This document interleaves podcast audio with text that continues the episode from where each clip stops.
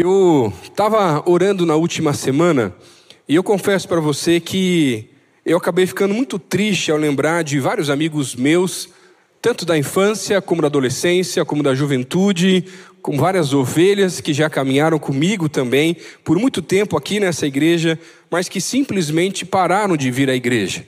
Entre tantas razões, eu não vou entrar no mérito das razões hoje aqui, mas entre tantas razões, tenho certeza que você conhece alguém e enquanto eu falo sobre isso, talvez uma lista de nomes está vindo aí à sua mente. Em primeiro lugar, eu queria te pedir para você orar por essas pessoas e colocar essas pessoas no teu tempo de devocional, assim como eu tenho feito também com tantas pessoas e mandado algumas mensagens e orado por tantos ah, homens e mulheres de Deus que infelizmente não estão mais conosco. E uma palavra muito forte que vinha à minha mente enquanto eu tinha esse tempo de oração era sintonia. E esse é o tema dessa mensagem hoje aqui, que eu quero trazer junto contigo nesta tarde. Entre tantos motivos que ele podia trazer, eu acredito que o principal motivo de uma pessoa talvez acabar não mais continuar, não continuar mais a participar de uma igreja local, que é essencial, porque o cristianismo é uma religião coletiva e não individual. Você não consegue crescer na fé sem ter algum irmão teu na fé que vai te ajudar e te lapidar e sendo usado pelo Senhor dessa forma. E por isso que é tão especial isso com relação ao cristianismo. Mas sabe, a sintonia ela pode ser explicada como uma frequência de rádio que você fica tentando buscar, enquanto você não encontra a frequência certa, você fica lá com um monte de chiado, um monte de ruído, até conseguir encontrar ali com um movimento talvez mais fino, em rádios mais antigos, essa frequência certa e poder ouvir com mais clareza aquilo que o Senhor quer falar e a maneira que Ele quer se revelar. Mas na verdade hoje eu não quero falar sobre esse tipo de sintonia. Eu quero falar com vocês hoje sobre uma sintonia diferente, a sintonia de relacionamento. E à medida que nós caminhamos com o Senhor e geramos um relacionamento com eles, sabe aquela sintonia que um casal já com mais tempo de casado tem, que só de olhar já sabe ou só por uma expressão já sabe se a pessoa gostou ou não gostou, ou o que aconteceu. É sobre esse tipo de sintonia que eu quero falar hoje com vocês aqui. Muitas vezes para nós é difícil ter, é difícil desenvolver essa sintonia, é difícil para nós, muitas vezes, discernir e conseguir entender, ouvir a voz de Deus, entender as direções que Ele tem para a nossa vida, entender o que Ele quer fazer através da nossa vida. Estava conversando com um pastor um tempo atrás e ele estava contando uma história de que em 1985 esse homem já era um pastor lá na Suécia e aí Deus deu uma direção para ele e para sua igreja dizendo para ele que aquela igreja precisava guardar nos próximos cinco anos 4 milhões de euros. O problema não é só o valor, mas na verdade aquela igreja na época tinha apenas 400 pessoas para guardar um valor durante cinco anos sem saber para que seria. E eu não sei se com você é assim, mas normalmente Deus mostra só o próximo passo e não mostra o plano completo daquilo que Ele tem para fazer através da nossa vida. E aquele homem conseguiu trazer aquela proposta para a igreja, por uma graça do alto. A liderança daquela igreja aceitou aquele desafio e passaram por vários anos ali, à medida que o dinheiro ia entrando, eles iam guardando um pouco mais de recurso, com um grande desafio de manter aquele dinheiro guardado, porque eram inúmeros projetos que iam surgindo. E daqui a pouco era um novo centro para ser aberto, era uma nova, um novo veículo ou tantas outras coisas que as pessoas traziam de proposta. Afinal de contas, a igreja tinha uma grande reserva e cada mês aumentava ainda mais essa reserva. E eles conseguiram segurar aquilo. Os anos foram se passando até que chegou 1989 e finalmente aquele pastor e a igreja entenderam a direção de Deus do porquê aquele dinheiro tinha que ser guardado. Naquele momento, em 1989, com a queda da União Soviética, e agora a abertura da, da Rússia e dos países da ex-União Soviética, eles viram uma oportunidade, uma abertura, e todos aqueles 4 milhões de euros foram utilizados na, na entrega de Bíblias, agora já na língua russa, e também para a abertura de novas igrejas. Desde 1989 até hoje, 400 igrejas foram abertas por aquela igreja de 400 pessoas que tinha começado um trabalho há tantos anos atrás. E sabe, eu quero estar em sintonia com o Espírito de Deus, e entender a direção dele em coisas que muitas vezes não faz sentido para nós. Eu quero hoje olhar para a palavra de Deus junto contigo, para a gente poder entender como nós podemos andar cada vez mais em sintonia com o Senhor. Durante o ministério de Jesus, um dos principais objetivos dele, junto com seus discípulos, era criar essa sintonia, para que mesmo quando ele não tivesse mais presente, junto com eles, eles pudessem estar caminhando na mesma direção, na mesma sintonia do Espírito.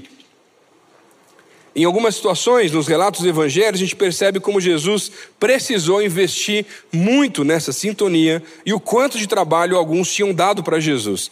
Mas entre tantas situações, uma das mais difíceis para os discípulos, e é nessa que eu quero hoje estudar junto com vocês a palavra, foi esse período entre a ressurreição e as primeiras aparições de Jesus para os seus discípulos. Alguns dos discípulos simplesmente voltaram a pescar depois da morte de Jesus, fazer aquilo que eles sabiam fazer no começo. Outros ficaram perdidos e não acreditavam nas palavras de Maria Madalena, de Salomé ou de Maria, mãe de Tiago, de que o anjo havia dito que o mestre havia sim aparecido mais uma vez e que iria os encontrar novamente na Galileia. E sabe, eles haviam andado com Jesus por três anos. Eles tinham visto as curas, os milagres, as multiplicações, ouvido de camarote as palavras, as direções daquilo que o próprio mestre trazia para ele, e eles inclusive explicavam algumas das parábolas que eles não tinham capacidade na época ainda para conseguir entender. E aí, nesse tempo, Jesus, para restabelecer a sintonia, aparece para os seus discípulos e passa, segundo o relato do livro de Atos, no capítulo 1, versículo 3, 40 dias ainda na terra, está restabelecendo a sintonia, arrumando o prumo e a direção com aqueles homens, para que eles pudessem agora sim dar continuidade, à medida que o Espírito Santo fosse derramado sobre eles, ao ministério que Jesus tinha começado. Queria pedir para você abrir a tua Bíblia no livro de Marcos, capítulo 16, a partir do versículo 11. E hoje eu quero estudar com vocês esse período e como que o Senhor vai estabelecer novamente essa sintonia com os seus discípulos, como que ele estabelece essa mesma sintonia conosco, talvez para começar a ter a sintonia, ou quem sabe, em alguns casos, como nós podemos restabelecer essa mesma sintonia com o Senhor. Marcos capítulo 16, a partir do versículo 11. Quando ouviram que Jesus estava vivo e fora visto por ela, não creram. Depois, Jesus apareceu noutra forma a dois deles. Estando eles a caminho do campo, eles voltaram e relataram isso aos outros, mas também nestes eles não creram. Mais tarde, Jesus apareceu aos onze, enquanto eles, enquanto eles comiam, censurou-lhes a incredulidade e a dureza do coração, porque não acreditavam nos que tinham visto depois de ressurreto. E disse-lhes: Vão pelo mundo todo e preguem o evangelho a todas as pessoas. Quem crer e for batizado será salvo, mas quem não crer será condenado. Estes sinais acompanharão os que creem. Em meu nome expulsarão demônios, falarão novas línguas, pegarão serpentes, e se beberem algum veneno mortal, não lhes fará mal nenhum. Imporão as mãos sobre os doentes, e estes ficarão curados. Depois de lhes ter falado, o Senhor Jesus foi elevado ao céu e assentou-se à direita de Deus. Então os discípulos saíram e pregaram por toda parte, e o Senhor cooperava com eles, confirmando-lhes a palavra com sinais que a acompanhavam. Vamos orar mais uma vez? Deus, estamos aqui mais uma vez reunidos para adorar o Teu nome e queremos pedir, Deus, fala aos nossos corações. A gente quer poder entender ainda mais, se aprofundar mais na Tua palavra eu quero pedir, Deus, aqueles que têm buscado por algumas respostas, sinais hoje aqui, que o Senhor venha se revelar dessa forma aos nossos corações, individualmente, mas também coletivamente. Essa é a nossa oração no nome de Jesus. Amém. Esse texto nos mostra e nos revela o Mestre reestabelecendo essa sintonia com os seus discípulos. E hoje eu quero aprender junto com você aqui como que nós podemos manter e até mesmo restabelecer essa mesma sintonia com o Espírito de Deus. Primeira maneira como nós podemos manter ou restabelecer essa mesma sintonia é que nós precisamos aprender a lidar com a sintonia da presença.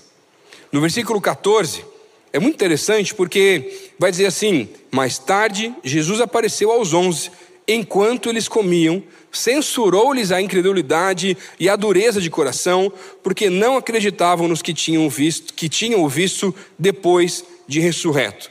Particularmente, eu acho esse texto muito interessante e essa aparição de Jesus aos onze naquele momento extremamente importante. Em primeiro lugar, porque Jesus aparece para eles em um momento de comunhão, em um momento de refeição e mais uma vez na intimidade da mesa, o que naquela época, para aquela cultura, era algo muito importante. O Senhor senta junto com eles à mesa e agora aparece para eles e começa a passar mais uma vez algumas orientações e trazer agora essa sintonia. Alguns já haviam trazido relatos das aparições de Jesus, mas a maioria deles não havia acreditado naqueles relatos. Isso sem falar na capacidade ali de Tomé, que duvidava, e enquanto ele não tocou as feridas de Jesus, ele não conseguia acreditar que era Jesus que estava à frente dele. E sabe, eles haviam perdido algo muito especial: a presença do Senhor no meio deles. Naquela época, ainda naquele contexto, de maneira corpórea, porque o Espírito Santo ainda não havia sido derramado, mas eles tinham perdido aquela conexão e perderam a sintonia com o Senhor, porque eles não mais tinham a presença de Jesus juntamente com eles. Mas o que Jesus começa a ensinar e trazer para eles agora é que, dali para frente, no mistério que eles iriam viver ainda para frente, eles poderiam viver sempre na presença do Senhor, por onde eles fossem. A promessa da sua presença é um fato, segundo as Escrituras. O próprio livro de Mateus vai descrever, vai dizer: Eu estarei com vocês todos os dias até a consumação dos séculos. Agora, o Senhor é onipresente, Ele está assim em todos os lugares e a Sua presença está em toda a terra. Sim, Ele está, mas será que você está sempre com Ele? Deus está assim em todos os lugares, mas algumas vezes Será que por algum momento, por uma fase de vida, por alguma decisão, você não preferiu tentar excluí-lo daquela situação, daquela equação? Porque, infelizmente, às vezes, alguns de nós não querem estar com Ele, e por mais que conscientemente a gente sabe que Ele está vendo tudo, a gente queria que Ele nem visse algumas coisas que a gente está fazendo. Agora, olha só que interessante. Jesus aparece aos discípulos, derrama da sua presença mais uma vez, mas qual é a primeira coisa que ele faz? Ele os repreende e vai dizer: Olha, seus incrédulos, duros de coração, por que vocês não ouviram daqueles que andavam com vocês, das mulheres, de Maria, de alguns dos discípulos, e vocês não acreditaram na palavra deles? E sabe, muitas vezes o problema é que nós também não desfrutamos da presença do Senhor na nossa vida porque nós não acreditamos. Porque algumas vezes nós não queremos a mesma repreensão ou uma correção do alto. Ou quem sabe, simplesmente porque na verdade nós sabemos o que a Bíblia diz, mas nós não queremos obedecer aquilo que ela fala. E isso vai nos afastando cada vez mais da comunhão e da presença do Senhor sobre a nossa vida. A impressão, às vezes, para mim é que alguns de nós estão vivendo no Antigo Testamento, quando a presença do Senhor estava no tabernáculo, estava no templo, e se esquecem que, na verdade, a presença do Senhor habita os nossos corações no templo que Ele estabelece dentro das nossas vidas. Olha só o que diz o Salmo 139, versículo 7. Para onde poderia escapar do teu espírito? Para onde poderia fugir da tua presença? Se eu subir aos céus, lá estás. Se eu fizer a minha cama na sepultura também lá estás. Se eu subir com asas da alvorada e morar na extremidade do mar, mesmo ali a tua mão direita me guiará e me sustentará. Mesmo que eu dissesse que as trevas me encobrirão e que a luz se tornará a noite ao meu redor, verei que nem as trevas são escuras para ti, a noite brilhará como o dia, pois para ti as trevas são luz. Tenho vivido uma fase muito interessante lá em casa às noites, quando eu faço minha filha dormir, eu estou tentando ensinar algumas verdades bíblicas para ela. Tenho usado alguns recursos, alguns livros, e eu tenho tentado ensinar mais para ela sobre a presença do Senhor e a onipresença do Senhor, que Ele está em todos os lugares e que ela pode orar e pedir ajuda do alto em qualquer situação, não só na igreja, ou não só antes das refeições, que ela gosta muito de orar antes das refeições. E aí, o livro que eu estava usando estava mostrando lá que Jesus está na nossa casa, que Jesus está na escola, que Jesus está no corpo de bombeiros, que Jesus está na fazenda, que Jesus está em todos os lugares, que Jesus está até na Austrália, que Jesus está no México, que Jesus ele começa a mostrar um monte de países, dá aquela viajada para a criança tentar ter uma ideia maior. Eu fiz essa história com ela várias vezes. E quem já tentou contar a história para criança pequena sabe que a criança, quando gosta, ela quer repetir várias e várias vezes a mesma história. Até que depois de muitos dias repetindo a mesma história, já um pouco desanimado porque eu achei que ela não estava entendendo, em um dos dias, quando a gente começou a contar essa parte que Jesus estava em todos os lugares, ela falou assim: papi, papi. Ela baixou a cabeça, juntou as mãozinhas e falou assim: Jesus, papi. E ela entendeu que Jesus estava no quarto dela e que ela podia orar mais uma vez, porque ela podia desfrutar da presença do Senhor junto com ela. E sabe, às vezes nós complicamos tanto essa questão de desfrutar da presença do Senhor, porque na verdade isso é simplesmente um relacionamento, um investimento que eu vou cada vez mais investindo, cada vez mais gerando intimidade nesse relacionamento para desfrutar constantemente, em todos os lugares, em todos os momentos, dessa mesma presença do alto. Eu lembro que alguns dias depois desse fato, ela tinha, em mais uma vez, em uma das noites contando história, ela tinha caído na casa da vovó e tinha ralado um pouco o joelho. E aí, durante a história, ela fez a mesma coisa e colocou a mão no joelho dela, porque ela começou a acreditar que Jesus podia ajudar a curar o joelhinho dela, que ela tinha ralado também. E sabe, às vezes o que falta para nós é a mesma pureza de uma criança, para voltar a entender coisas simples do Evangelho que talvez por algumas situações nós acabamos negligenciando ou deixando de lado. Em Ezequiel, no capítulo 47, não precisa abrir, é um texto lindo de uma visão do profeta Ezequiel. É tão bonito, na verdade, porque vai descrever um rio de vida de próprio, que sai do trono do próprio Deus, e esse rio por onde vai, ele vai levando vida, e ele traz uma visão, e à medida que esse profeta é levado para dentro desse rio, ele começa a caminhar sobre águas que vão até os tornozelos, depois até os joelhos, até a sua cintura, até o momento que ele está completamente submerso sobre aquelas águas. E aquela água representa a presença do Senhor. Mas tem muitos de nós que preferem andar simplesmente na água rasa, onde você está só molhando os pés, ou quem sabe molhando os joelhos, mas você continua conseguindo andar com as próprias pernas, continua tomando a sua própria direção, ou talvez quando você chega até a cintura e começa a querer se envolver um pouco mais da caminhada cristã, mas ainda assim você consegue ter um pouco de controle. Mas o que o texto está revelando de verdade é que nós precisamos começar a caminhar tão fortemente na presença do Senhor que nós estamos estamos submersos a ela, e onde o rio de Deus, onde a sua presença flui, nós fluímos junto com ele, e não estamos mais andando de acordo com as nossas próprias direções, mas com as direções do Espírito. Isso é a presença do Senhor. E eu lembro que eu orava há muitos anos atrás, pedindo e clamando ao Senhor para que eu pudesse ver coisas novas do Espírito. E eu tive essa visão de que eu estava num rio onde eu estava totalmente submerso e eu não tinha mais controle, e aquele rio me levava em várias direções daquilo que o Senhor queria fazer, e não mais simplesmente aquilo que eu podia alcançar, aquilo que eu podia enxergar ou aquilo que eu podia fazer. Porque não é sobre mim, é sobre Ele, e por isso que é tão importante quando nós olhamos para isso através do Evangelho. Desfrutar da presença é o que Jesus está nos ensinando, é o que Ele está ensinando para os seus discípulos, mas para que isso aconteça, o que o Senhor está trazendo para nós aqui através desse texto é preciso obediência. É preciso que a gente possa ouvir a repreensão do alto, porque talvez por alguma situação, como foi com os discípulos, a nossa vida não está na melhor direção. Talvez a gente continue caminhando só com as águas aí nos tornozelos, quando o Senhor está nos convidando para a gente mergulhar de uma vez na Sua presença. E o que o Senhor está dizendo aqui, ei, presta atenção, volta mais uma vez, para de ficar tentando ter controle das coisas. Confia. Volta a ter a mesma sintonia comigo. Um relacionamento imaturo é um relacionamento que não aceita uma repreensão, uma correção. E às vezes o problema, nós como cristãos, a gente não desfruta da presença do alto, porque quando a presença do Senhor é derramada sobre um lugar, traz vida, mas traz também correção. E a gente não quer ouvir algumas correções daquilo que o Senhor tem para fazer na nossa vida. A palavra de Deus exemplifica muito o relacionamento nosso com o Senhor, com um casamento. Um casamento, um relacionamento gerado na intimidade, onde você precisa ter conversas difíceis. Você precisa muitas vezes ter conversas que não vão te agradar. Você precisa alinhar algumas coisas como um casal, para entender as direções que vocês vão tomar juntos.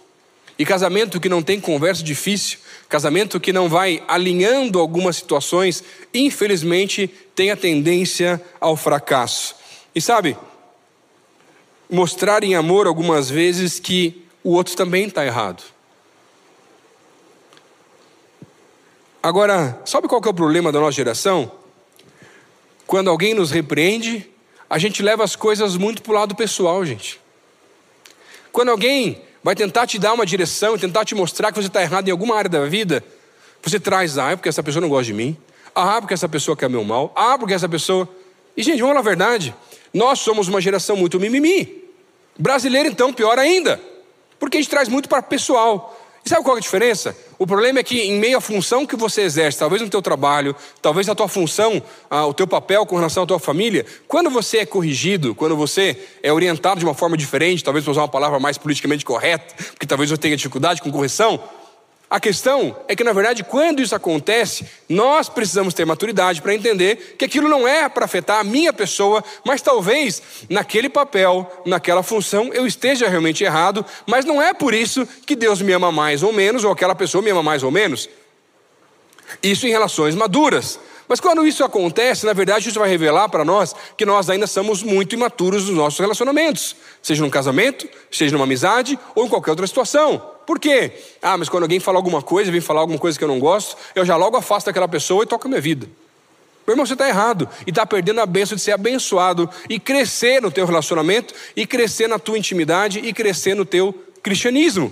Deus usa pessoas diferentes para a nossa vida, para ajudar a tirar algumas arestas e nos ajudar a entender. O problema é que a gente tem que começar a entender que isso acontece não com relação à pessoa, mas acontece com relação à função. E talvez em alguns momentos, como pastor, eu posso falhar em alguma função pastoral. Como pai, eu posso falhar em alguma função paterna. Como marido, posso falhar em alguma função de algum combinado que eu tenho com a minha esposa. Mas não é porque ela vem me falar alguma coisa que então, por causa disso, ela me ama mais ou menos. E essa é a maturidade que nós precisamos entender também no espírito. O problema é que muitas vezes nós nos relacionamos simplesmente por transação. Sabe como é o relacionamento por transação? Ah, eu vou convidar um pastor para pregar aqui na igreja, porque afinal de contas eu quero que ele também me convide para pregar na igreja dele. Estou falando de igreja, mas com certeza você consegue adaptar isso para a tua casa, para os teus negócios, para o teu trabalho, para os teus estudos. Nós temos relacionamentos extremamente interesseiros, mas a diferença é que através do cristianismo nós precisamos aprender a nos relacionar por intimidade, por bênção e para ajudar as pessoas que estão caminhando junto conosco em todas as direções. Não para simplesmente deixar alguém de lado, mas para crescer junto. E o problema é que muitas vezes a gente acaba não entendendo essas coisas e a gente vai perdendo de desfrutar da presença do Senhor porque a gente não quer ser corrigido. E esquece que talvez alguns irmãos que o Senhor está usando, é o Senhor que está levando, porque nós somos o corpo de Cristo, as suas mãos, os seus pés, e Deus está usando alguns irmãos da nossa igreja para te abençoar em amor, sem raiva, não é para brigar, não é dessa forma, mas para te orientar em amor e te ajudar a crescer em alguma área que talvez você ainda não está enxergando. Mas todas as vezes que você não consegue fazer isso, você perde de crescer e perde de desfrutar ainda mais dessa presença tremenda do alto na tua vida. E sabe, assim como os onze estavam sendo questionados com relação à sua função, não com relação à sua pessoa. A unção de Deus, ela precisa de obediência. E por isso que a obediência ela precede a unção do Senhor nas nossas vidas. Afinal, por que Deus derramaria da sua unção sobre alguém se essa pessoa não consegue nem obedecer os seus preceitos que já estão revelados na sua palavra, as suas direções e as suas orientações. Agora presta atenção, tem muita gente que simplesmente tenta atrair a presença de Deus, mas não faz mudança nenhuma na vida.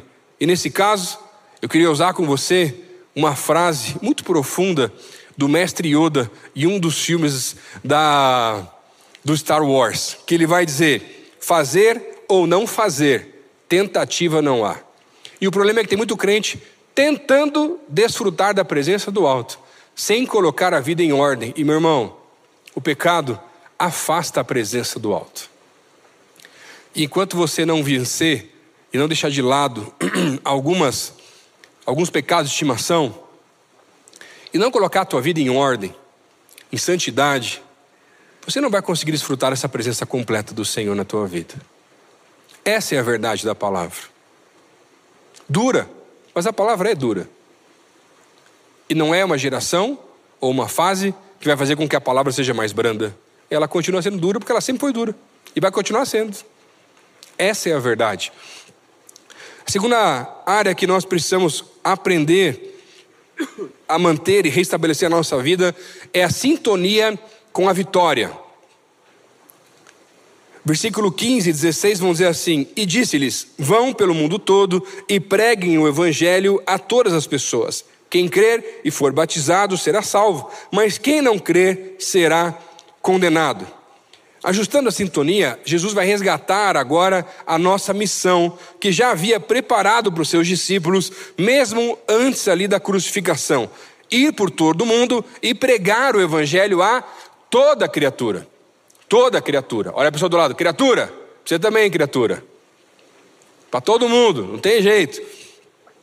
Algumas vezes tem gente que não entende esse recall da missão de Jesus aí, porque ela não é opcional. E quando Mateus vai descrever essa mesma forma, de uma maneira um pouquinho diferente, essa mesma missão, eu acho lindo como Mateus coloca de uma maneira tão polida, que ele vai dizer ali, Jesus, retratando Mateus, capítulo, último capítulo, versículo 18, onde ele vai dizer assim: ó, toda autoridade me foi dada nos céus e na terra, por isso, ide por todo mundo e pregai o evangelho a toda criatura e por, por aí vai. Agora, quando Jesus fala isso, ele fala de maneira muito polida. Mas na verdade o que ele está dizendo é o negócio seguinte, gente. Quem manda aqui sou eu. Vai logo pregar o evangelho, porque eu que tenho todo o poder, toda a autoridade. E eu estou querendo usar você, meu irmão, criatura. Presta atenção, meu irmão. E para de ficar dando volta na vida. E volta logo para a tua missão. E sabe, aqui no texto de Marcos, ele vai trazer uma palavra muito interessante, que é a mesma palavra utilizada também no livro de Mateus. E talvez você está perguntando assim, pastor, o que, que tudo isso está falando tem a ver com a sintonia da vitória? Calma, irmão, você vai entender. Aqui no texto de Marcos, a palavra pregação no grego é a palavra kerichat, agora já imperativa, impositiva ali com relação a essa ordenança, esse mandamento de Jesus. Mas essa é uma variante da palavra querigma, que significa proclamação ainda na língua grega. Uma escolha muito interessante por parte do Espírito Santo para usar essa maneira, essa palavra, porque ela tem uma representação muito profunda por trás. Na época, a palavra era usada no grego para declarar vitória sobre um outro povo. E uma das maneiras, uma da, um dos momentos que essa palavra ficou mais destacada ainda na cultura grega, em algumas lendas que vão dizer, foi quando houve uma batalha uh, com, uh, dos persas contra os gregos de Atenas, e eles foram batalhar numa praia chamada Praia de Maratona, até que um soldado chamado Fidípides teve a missão de voltar correndo quase 42 quilômetros e uns quebrados até a cidade de Atenas para trazer notícia da vitória e dizer: querigma, nós vencemos porque as mulheres haviam sido orientadas que se ninguém viesse trazer essa mesma palavra de vitória, elas deveriam tirar a própria vida para não serem escravizadas pelos persas. Então, ele começou a correr cada vez mais rápido, aquilo que hoje nós conhecemos até inclusive como uma maratona que estão utilizadas com os 42 quilômetros, 195 metros dessa prova, até mesmo olímpica. E sabe, essa era a palavra utilizada para declarar essa mesma vitória. Já no Império Romano, existe uma variação dessa palavra que vai ser keriomai. E essa palavra também era utilizada para declarar vitória. Era utilizada de uma maneira um pouquinho diferente. Por quê? O Império Romano, à medida que ele começou a se expandir e crescer cada vez mais, ele começou a estabelecer alguns pontos de contato a cada 42 quilômetros, mais ou menos, até chegar nos lugares das expansões que eles estavam a partir do seu próprio império. Então, quando os soldados no campo de batalha, muito distantes de Roma, estavam vencendo, um dos soldados corria quase 40 e poucos quilômetros até o próximo posto, que ia mais um até o próximo, e cada um daqueles soldados corria até o próximo posto, até o último que chegasse na cidade de Roma, dizendo sempre: Queriomai, nós vencemos.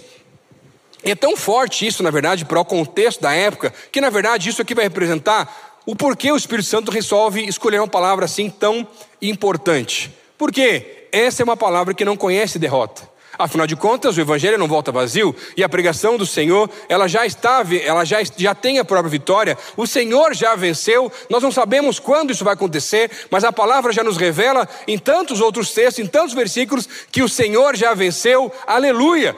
E nós precisamos entender que nós estamos vivendo e nós estamos pregando uma palavra que é vencedora, é vitoriosa e a palavra utilizada na língua original do tempo bíblico é uma palavra que não conhece derrota. Mas mas muitas vezes nós pregamos o Evangelho em derrota, porque a gente não tem confiança e acha que a pessoa não vai se converter, ou acha que ela não vai gostar da gente, e tantas outras desculpas, e a gente esquece que a gente está pregando uma verdade que, já, que não conhece derrota e que já é vitoriosa e que pode transformar completamente a vida de outra pessoa.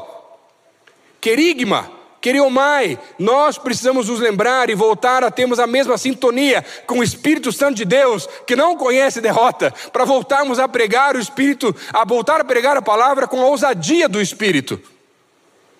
E esse é o problema da sintonia, porque às vezes, como num time, talvez, o problema é que você está jogando num time que está naquele momento da sintonia da vitória, mas você continua achando que está perdendo, você continua estar tá em derrota, você continua fazendo nada. Mas o capitão desse time está dizendo: filho, bora, dá para vencer, a gente vai vencer. Eu já sei o futuro, você talvez não saiba, mas eu já sei o que vai acontecer. Vem comigo. E eu não sei, talvez você já teve alguma experiência dessa, de participar de algum esporte coletivo, e aí, sabe aquele momento que você sabe que o teu time não é bom o suficiente, que provavelmente você vai perder, vai perder de lavada aquele próximo jogo, seja qual for o esporte. Eu lembro que quando eu era ainda pré-adolescente, eu era embaixador do rei e a gente foi participar de um campeonato entre as igrejas. E, gente, nosso time era muito ruim. Mas era ruim mesmo, assim. A gente era muito amigo, mas era muito ruim o time, essa é a verdade. E, gente, foi jogar logo contra o principal time lá que tinha ganhado o ano anterior.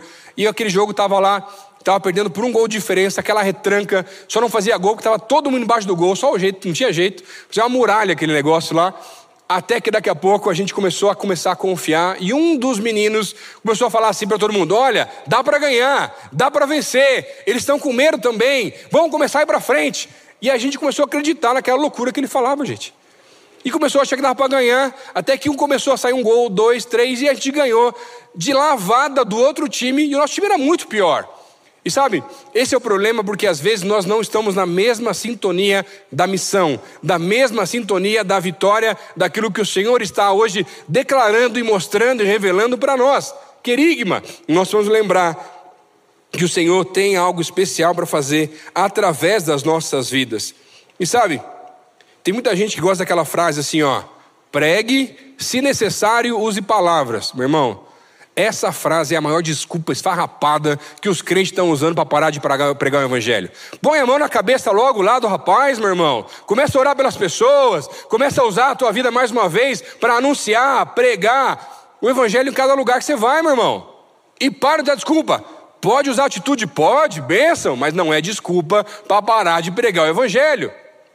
Ah, pastor, mas tem um evangelista. Amém, glória a Deus por ele. Ele vai ter um algo diferenciado. Mas não é porque tem um evangelista, não é porque tem um pastor, não é porque tem um missionário que você agora está ausente dessa mesma missão.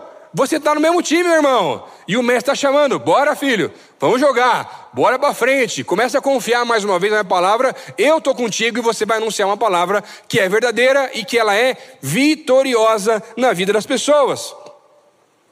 Eu não sei você, mas um dos lugares que eu tento mais evangelizar é no Uber.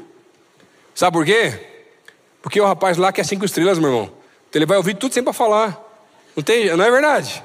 E eu começo a perguntar um monte de coisa. Já teve tanta história, gente. Lembro que um cara, eu comecei a conversar com ele, e aí acabou a conversa, ele chorando muito porque ele tinha recém perdido a esposa. Eu pude orar por ele, convidar para vir para a igreja. Foi tão especial começar a compartilhar um testemunho junto com ele também de luto. Um outro irmão, comecei um dia, eu estava indo para o aeroporto para pregar fora, e aí peguei um Uber bem cedinho de manhã, e aí chegou lá Uber, na hora o cara sentei no carro, falei, pastor, falei, ué, de onde você me conhece? Lá da igreja, pastor, eu sou lá da PIB também. Falei, ô meu irmão, um Uber, é, motorista de aplicativo, o Gerson, que é membro da nossa igreja, a gente foi conversando e ele começou a compartilhar naquela conversa que aquela semana tinha sido uma semana muito difícil para ele. Ah, Financeiramente, as corridas não estavam chegando, era finalzinha da pandemia, o pessoal estava um pouco preocupado ainda e tudo mais. Na mesma hora o Espírito Santo me visitou, trouxe a sintonia e falei: vamos orar aqui então, vamos orar para a semana que ser a melhor semana de corrida da tua vida. Ô pastor, pode orar aí, recebo, pode orar aqui em nome de Jesus. Começamos a orar juntos no carro, no finalzinho da corrida. Deu uma semana depois, aquele irmão mandou mensagem: Pastor, você não vai acreditar. Não é que Deus ouviu aquela oração mesmo. E aquela semana foi a semana que eu mais ganhei dinheiro na minha vida. Pastor, você não quer fazer mais umas corridas de vez em quando aí, não? E sabe, irmão, o que está faltando para nós algumas vezes é essa mesma ousadia do Espírito Santo de Deus. A última sintonia que esse texto revela para a gente aqui, para já encerrar só, é a sintonia dos sinais. O texto vai dizer: milagres, curas, segurarem cobras e elas não, ah, o, o veneno não fazer efeito. E sabe, quando Marcos começa a descrever essas situações, todas essas situações haviam acontecido no livro de Atos, a não ser alguém tomar veneno. Mas eu já vi isso acontecer com um jovem egípcio que havia se convertido e foi conversar com seu pai, porque na igreja dele eh, eles tinham que ter liberação da família para serem batizados. E no Egito, infelizmente, quando alguém se converte, aquela família tem o direito até de tirar a vida daquela pessoa. E ele chegou para conversar com seu pai e falou: oh, pai, estou indo na igreja faz um tempo e eu quero dizer para você que eu quero abandonar o Islã e agora ser cristão de verdade e quero me batizar, mas eu preciso da tua autorização. Aquele pai parou tudo que estava fazendo e falou assim: Filho, esse Deus teu deve ser muito poderoso. Eu falei: Por quê, pai? Porque mais de duas vezes eu coloquei veneno na tua comida e você não morreu. E por isso você pode ir na igreja dos crentes. Eu não vou mexer com esse Deus aí. Mas sabe, às vezes a gente começa a achar e acreditar em histórias que dizem que esses milagres, curas, coisas do alto, são coisas daquela época. Mas o que, que o texto vai dizer? Estes sinais seguirão aqueles que creem. Eu criei numa igreja viva, ousada no espírito. Mas sabe qual é a questão que às vezes nós não entendemos? É que às vezes a gente tem uma visão muito egoísta com relação às bênçãos do alto. E quando nós falamos sobre sinais, nós queremos sinais para nós. Mas eu não sei se já percebeu, biblicamente, que na verdade, com proporção minha agora, pessoal, cada dez coisas que Deus pede para eu fazer, ou revelações que Ele me traz, nove são para outras pessoas e uma só é para mim. Mas a minha expectativa era que fosse o contrário. E a questão dos sinais que vão seguir é porque isso é algo crescente na nossa vida. Ou seja, se Deus te pede por orar por uma pessoa e você não ora, por que, que Ele vai pedir de volta se você não obedece o que Ele pede para você fazer? Se Deus pede para você que é, que é pão duro, tirar, pôr a mão no bolso e abençoar um outro irmão, mas não, não é comigo, deve ser com outro. E eu não tenho. Você acha que Deus vai fazer coisas maiores através da tua vida? Se você não consegue ouvir a voz dele em coisas simples? De você talvez perceber que alguém não está legal e sentir que tem alguma coisa te empurrando para abençoar aquela pessoa, para orar com ela, para talvez dar um abraço simplesmente, mas você não faz. Porque, ah, vai o pastor, vai o líder, vai algum outro. E você está perdendo de desfrutar da presença, da missão e dos sinais daquilo que Deus quer fazer. E sabe, eu já orei por pessoas que foram curadas, mas muitas pessoas que eu queria que fossem curadas não foram curadas. Porque não é sobre mim, é sobre Ele. Não é do meu jeito, é do jeito dele. Eu já com muitas pessoas que Deus revelou coisas particulares da vida. Mas não é quando eu quero, da forma que eu quero ou com quem eu quero, é do jeito que Ele quer. Quando Ele quer. E olha, tem uns lugares que Ele quer que não é fácil, né, gente?